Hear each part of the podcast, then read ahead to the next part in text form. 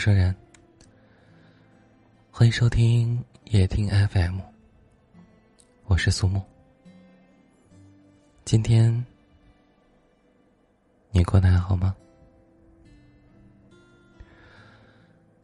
别而不得，让人更难过的是没有结果。今天早上刚上电梯，就遇到了刚分手的同事。最近同事因为与相恋两年的男友分手，每天都在念叨着这句话。他反问我：“没有结果的恋爱，你会谈吗？”这句话一下子把我拉回到了三年前。大学快毕业的时候，通过朋友介绍，我与他相识。无论是从外形还是性格、爱好。我都对他相当的满意，他对我也是。很快，我们就要面对异地的考验。我留在湖北实习，而他则要去远隔千里的山西工作。相隔八百多公里的距离横跨在我们的面前。彼时，几乎没有人看好这段感情。认为这段感情谈了也不会有结果，但外界的声音并没有影响到我们。刚工作的那年冬天，我因为不舒服枕头落枕，我随口一提，他隔天便买了乳胶枕配送到我的公司。他骑车崴脚那天，我担心的一夜未眠。第二天一早就请假，坐火车去看他。赶上节假日，我们两个人一起商量着用平时攒下的钱去热门景点旅游。相恋两年的时间，异地恋并没有成为我们爱情的阻挡。不见面时，我们靠着电话与视频缓解思念；可以相见时，我们毫不犹豫的冲到彼此的身边。只是最终，我们的感情还是以遗憾收场了。或许恋爱都有倦怠期。我远赴千里去找他的时候，他已经没有了惊喜。我谈及结婚见家长的话题时，他吞吞吐吐、犹犹豫豫的。二零二一年一月五日，我们正式的分开了。分开那天，我取消了对他的特别关注，备注里曾经亲昵的昵称。也换成了全名。分手后的那段时间里，我看了《罗马假日》这部电影。在电影中，高贵的公主安妮与穷记者乔相爱。但因为安妮有着公主的使命，她知道家国的责任大于爱情，最终也只能隐忍自己的感情，选择离开。而乔知道安妮的身份之后。也只能含泪放手，没有爱恨蹉跎，也没有纠缠不休。他们认真的相爱，认真的释怀，让这段感情成为了永恒的美好。庆幸的是，他们没有欺骗自己的内心，在故事的开端，勇敢的相爱，没有让这份缘。在自己的无数纠结与不勇敢面前，偷偷的溜走。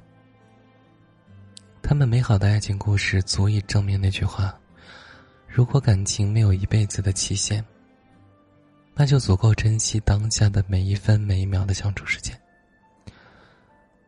所以回想到上一段感情，即便走到了分手的结局，我也不再那么遗憾，也不再那么可惜。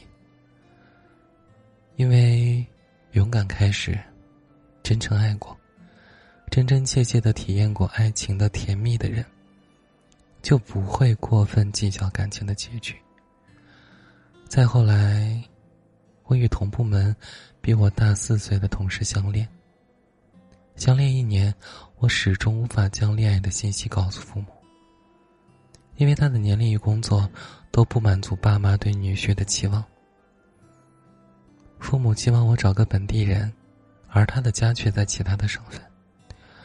父母想让我找个年龄相当的人，而不是比我整整大四岁。父母希望我的另一半可以常常的在家陪我，而他出差却是常态，工作忙起来，经常见不到人。刚开始的时候，我对这段感情也不是很乐观，会担心这可能又是一段没有结果的感情。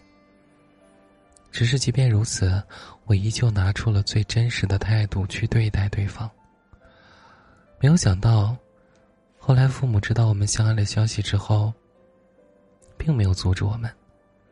他们说：“看到你们认真的谈恋爱，会互相的照顾彼此，我们就是放心的，不会再管那些外在的条件。因为比起那些虚头巴脑的东西，你们的幸福更重要。”今年的三月份。是我们订婚的日子。当初，在所有人看来没有结果的曲折爱情，被我们以自己的信心拿到了善终的结局。我想，我们会一直继续下去，让这份感情开花结果。曾经在一本书中看到这样一句话：“相爱本来就是会有一定概率分开的。”不要因为害怕分开而不敢去爱。如果你总是计较结果，你就会忽略这个过程中对方带给你的快乐和感动。人生中有很多事情是注定开花不结果的，我们不能因为没有收获果实就否定鲜花的芬芳与美好。感情是否可以结婚，是否牵手一生，这的确很重要。但其中过程的甜蜜与苦涩，更是不可缺少。如果万无一失后再去恋爱，那么这个世界，或许就不会有那么多的动人心弦的爱情故事。所以，遇见心动的人，别急着下是否合适的定论。别急着预判能否有结果的结局。毕竟，或许你会遇到那个爱自己的人，但不一定会遇见恰好彼此相爱的人。而你总要知道，人与人之间的相遇不一定有结果，但是一定会有意义。有些人遇见，心动，爱过就好。结果。没有那么重要。好了，那今天的节目就和你分享到这儿了。祝你晚安。